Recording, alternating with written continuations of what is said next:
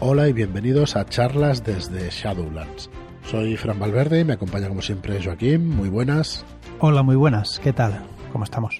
Pues muy bien, muy constipado, pero, Constipado, pero sí. muy bien. Muy bien. Muy bien constipado.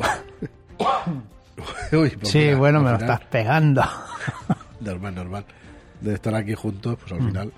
Sí, no es coronavirus ni cosas raras, es constipado normal y corriente.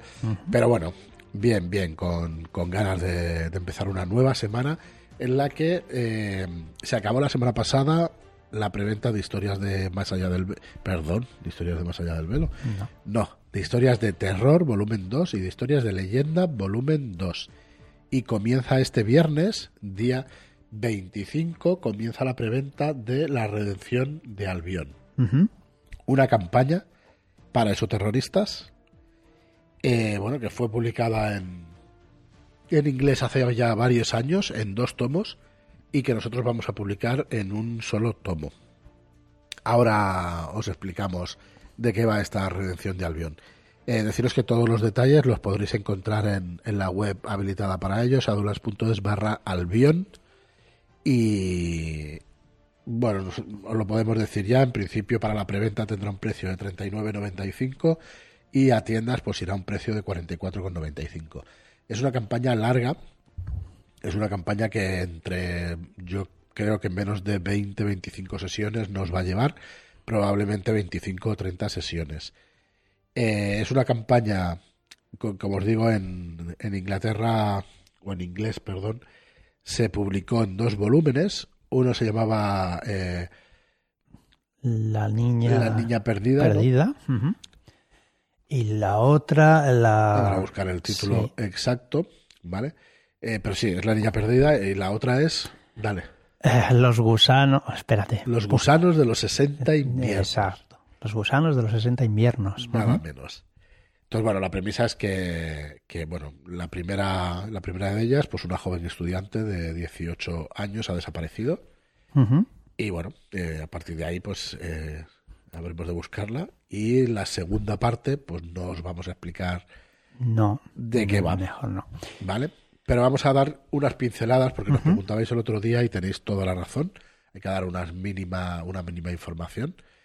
¿Vale? Entonces, eh, la sí, campaña. nos hizo Marcos Campelo. Correcto. nos hizo pues unas cuatro preguntas para poder explicar un poquito la, es. la redención de Albión sin hacer mucho spoiler o ningún intentaremos no hacer ningún spoiler Mm, El propio que lleva el título, el primero de ellos es que efectivamente si es la, redención de Albión, pues está ubicada en la isla actualmente conocida como Gran Bretaña. ¿vale? Eh, la tierra de, Albo- de Albión estuvo una vez unida en una era de paz en el que todos sus habitantes, sus habitantes seguían la vieja religión. Ujú.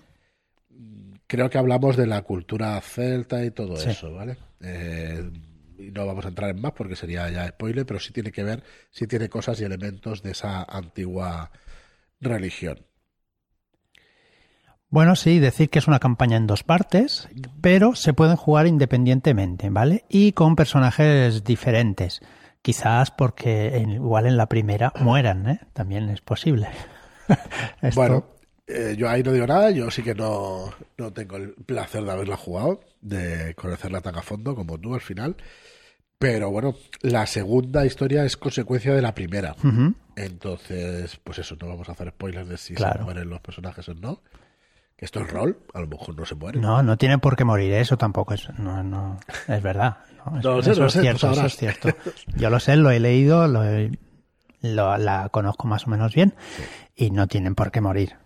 Lo que pasa que, claro, cuando luchas contra ese terror, pues es Ya bastante los fácil. riesgos, los riesgos va... ¿Vale? El autor nos va a explicar cómo jugarlas independientemente, ¿vale? Porque la segunda, al ser consecuencia de la primera, pues habrá que explicar, pues si queréis jugar solo la segunda, pues lo que ha pasado y cosas así. Eso Bien. es. Eh, ¿Qué decir? Pues que como en casi todas las aventuras de, de esoterroristas hay un plan, pues eso, terrorista establecido, ¿vale? Que empieza con la desaparición, pues de la, de la niña. De esta chica, no vamos a decir el la nombre chica. tampoco, por si acaso. Sí, porque no es una niña, es chica ya. 18 años, sí. Y Para entonces, nosotros pues. que tenemos ya 46 es una no, niña. Pero bueno, Exacto. pero no, no, es una mujer ya. hecha Entonces, derecha. decir que los agentes de campo tendrán que intentar, pues, eh, descubrir el plan e intentar desbaratarlo.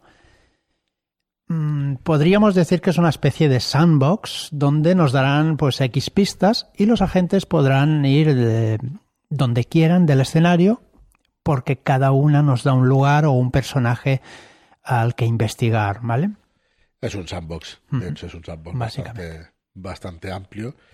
Y bueno, tú pones aquí, de hecho, las notas del programa que, que es un poco como las aventuras de cero, ¿no? Que.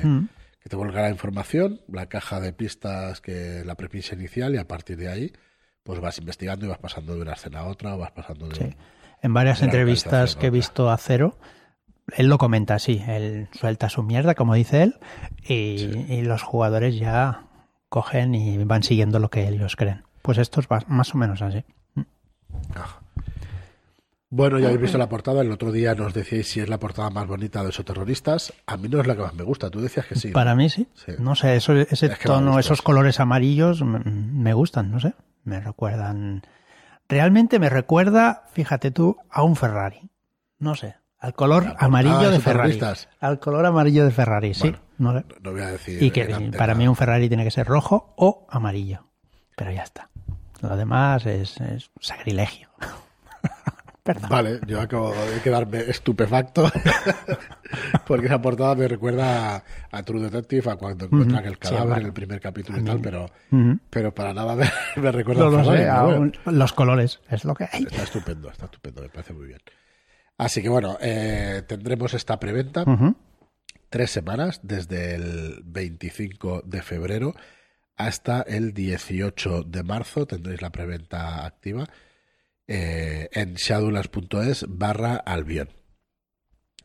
Y bueno, ya dice, bueno, también, eh, perdonad, también tenemos activa la preventa de los cinco escalones. Tenemos todavía un par, eh, perdón, se, eh, se acaba este mismo viernes también. Así que antes del 25 de este mes, de febrero, la tenéis una aventura de la era victoriana para la llamada de Cthulhu, séptima edición.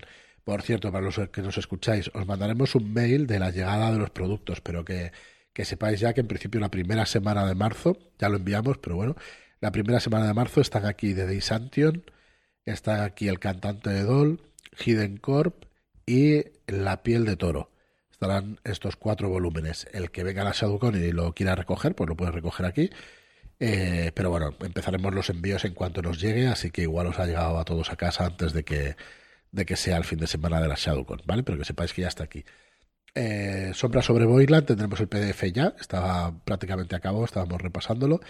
Y el libro de Sirio, estamos trabajando en él, tardaremos un par de semanas más para el PDF. Y Boyland y el libro de Sirio de técnicas, pues tardarán, yo creo, un mes y medio, una cosa así, en llegar de imprenta. De mes y medio a dos meses. Y nada más, vamos a meternos con el capítulo de hoy de Soterroristas, con un par de semillas más. Por cierto, ya tenemos eh, muchas de las criaturas de, el hor- del libro del horror incesante. Está haciendo un trabajazo Sí, brutal, Marlon. Muy, muy, muy chulo, la verdad. Las Muy criaturas son horrendas y preciosas a la vez.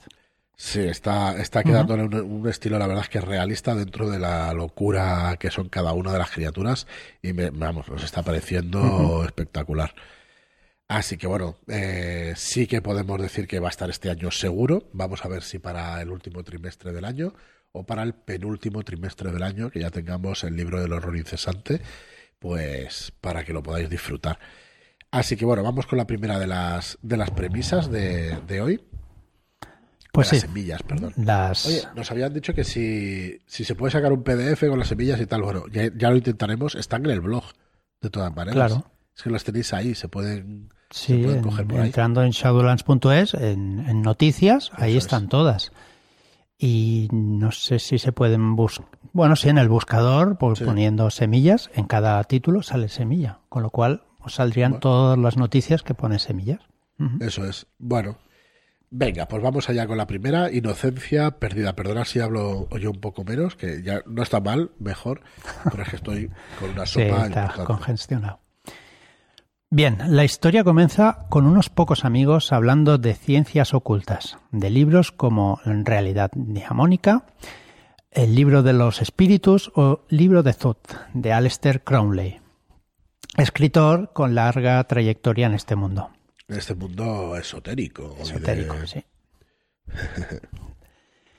Eran muy asiduas las quedadas para hablar de libros, hasta que se decidió formar el club de lectura esotérica llamado El Otro Lado.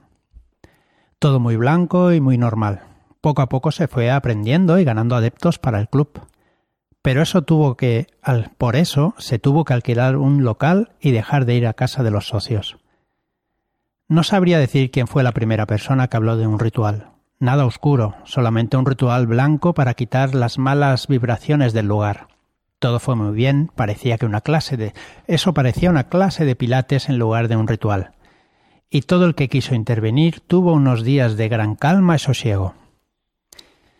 A medida que se iba profundizando en el mundo esotérico, creaba más y más necesidad de conocimiento. Así, además de la lectura obligada, para poder intervenir en las charlas, se buscaba material por internet, por internet para añadir a la lectura o invalidar a lo que el escritor explicaba.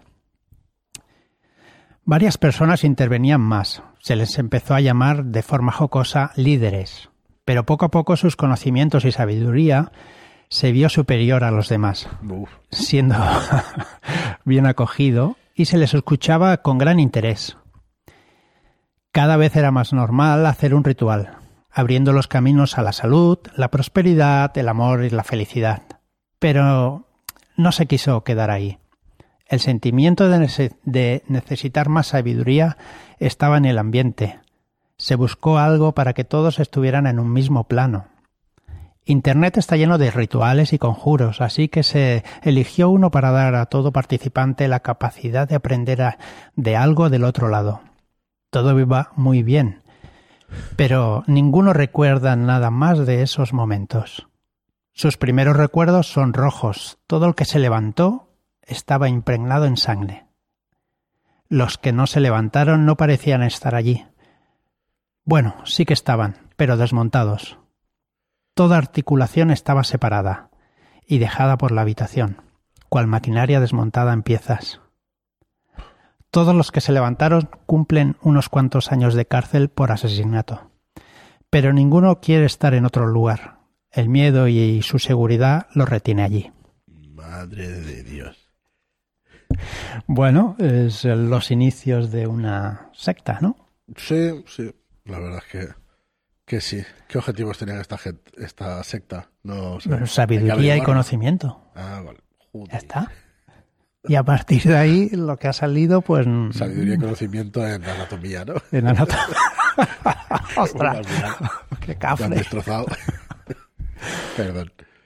Bien. Muy bien, pues esta es la primera de las semillas. Uy, la segunda está, está La segunda es un, pequeño diálogo, así que si quieres tú ser el doctor, pues así lo vamos a explicar. Vale, perfecto. Eh, yo soy el doctor, tú eres John Smith. Vale. Esto es un, un sábado, 22 de mayo, a las 18 horas en la consulta del doctor, de mi consulta, claro, el doctor Paul Ekman. Hola, buenos días, señor John Smith. Buenos días, doctor. Gracias por aceptar mi visita tan, tan rápidamente. Eh, no hay por qué darlas. A veces las necesidades del paciente son más importantes que el propio tiempo eh, de uno mismo e intento poder adaptar mi tiempo y el de ustedes, los pacientes, para poder ayudarles de una forma más personal y amigable. De esta forma intento dar un mejor servicio. Cuando un paciente se siente como usted con la necesidad de que alguien lo visite y le ayude, no se puede uno demorar demasiado. Si no, se pierde esa necesidad y se hunde en sí mismo sin tener la capacidad de querer o de poder salir de allí. Me explico, ¿verdad? Perfectamente, muchas gracias. se las vuelvo a, dar. ¿Con cuántas personas vive usted? Bien, yo, yo vivo solo aunque no me siento como un hombre solitario, pues quedo con otras personas y salgo a cenar y vamos que tengo una vida social normal. Vale, ¿y qué es lo que le decidió a pedir hora en un psicólogo? Bien, llevo un tiempo sintiéndome raro. Tengo la sensación de sentirme vigilado. Bueno, eh, que no parezca que me estoy volviendo loco. No, no, tranquilo, tranquilo. a ver si Sí, me va, me va a querer encerrar y, es- y no he venido para eso. No, no, esto es lo que va a hacer es evitarlo, efectivamente, no se preocupe. Bien, me siento vigilado, pero solamente cuando afloran mis sentimientos, mis emociones. No, no es todo el tiempo, solo en esos momentos, y eso me genera mucho estrés, dolor en el pecho y, y no sé cómo solucionarlo. Y dice usted que solo cuando se emociona siente como si lo vigilaran y en ese momento le aparece un cuadro de estrés con los dolores típicos. Eh, ¿Desde cuándo le sucede esto? ¿Cuántas veces al día puede sucederle? ¿Ha notado que sean más frecuentes o, o que tengan más o menos duración? A ver, me sucede desde hace unos meses. Desde que hubo una explosión de gas en el edificio colindante donde vivo. Al parecer una pareja de ancianos se dejó el gas abierto y explotó destrozando medio edificio. Desde, ton- de- desde entonces, cada vez que me sobresalto, cada momento alegre, cada emoción que tengo se ve multiplicada. Y noto cada vez esa, esa sensación que me vigilan. Pero entonces, y empieza a tomar nota en la libreta, ¿cada vez son más frecuentes y con más intensidad? Sí, eh, al principio creí que era normal. Un susto de esa índole, pues una explosión tan fuerte, tan fuerte, me dejó varios días tembloroso y casi no salí de casa. Aquel día las personas que habían en la calle, que, que ordenaban la zona, que intentaban ayudar a todo el mundo, me decían que si necesitaba ayuda psicológica, me la podían dar. Incluso me dieron su tarjeta. De casualidad no la tiré. La mía. Sí, sí, la suya. Parecían policías, supongo que lo eran, aunque de paisano.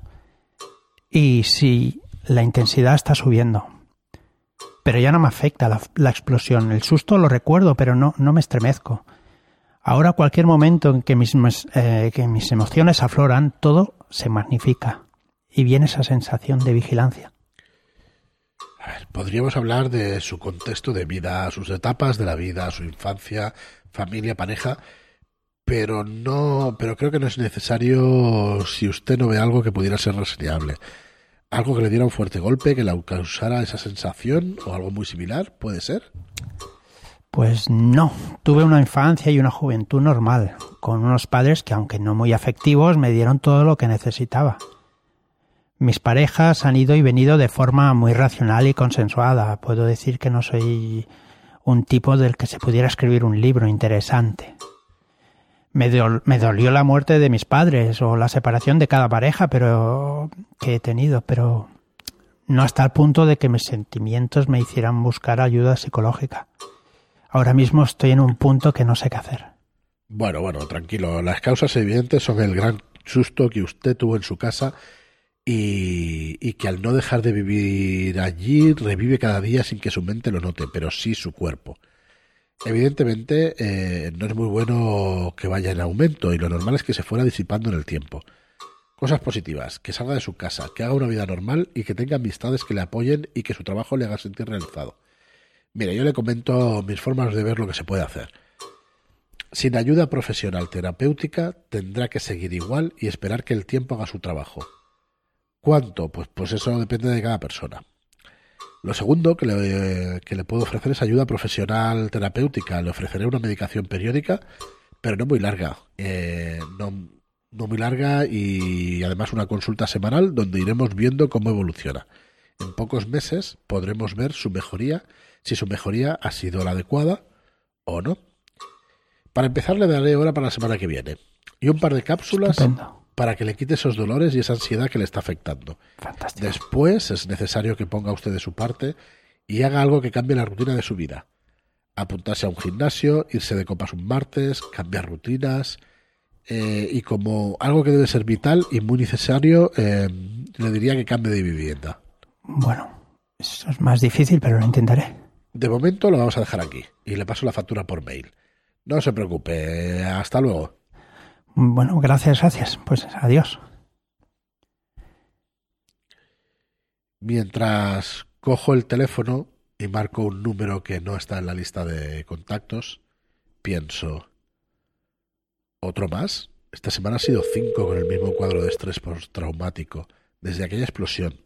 Bueno, desde aquel momento.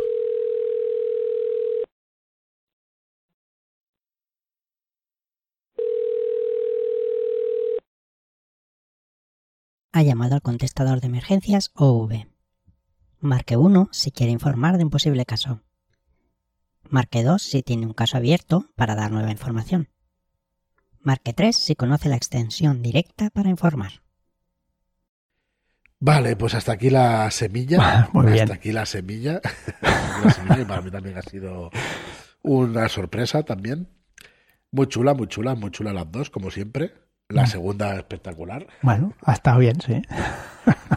Y nada, nada, como siempre, os esperamos, esperamos que os haya gustado. La verdad es que son todas semillas sacadas de las criaturas del horror incesante que encontráis en, ese futuro libro de próxima publicación. Y deseando, la verdad, es que publicarlo. Eh, Marlo que está de lleno con la, con, con las ilustraciones de ese libro y le está encantando también. es lo más original que ha visto de, un bestiario. Eh, o sea que refrenda, o sea, vuelve a a poner de manifiesto lo que nos habéis dicho muchos de vosotros, ¿no? que es un libro que ya en inglés eh, tuvo muchísimo éxito y que está muy bien, realmente bien. Así que bueno, ya os iremos informando de cuándo saldrá. Y nada más, acordaos que tenemos la redención de Albión a finales de este mes, el día 25, este mismo viernes, para participar en la preventa. Y que además acaba también los cinco escalones, los cinco escalones, perdón, una aventura para Cthulhu séptima edición, para la llamada de Cthulhu séptima edición, y que está ambientada en la época victoriana. Así que nada más, muchísimas gracias a todos y hasta el próximo programa. Muchas gracias y hasta la próxima.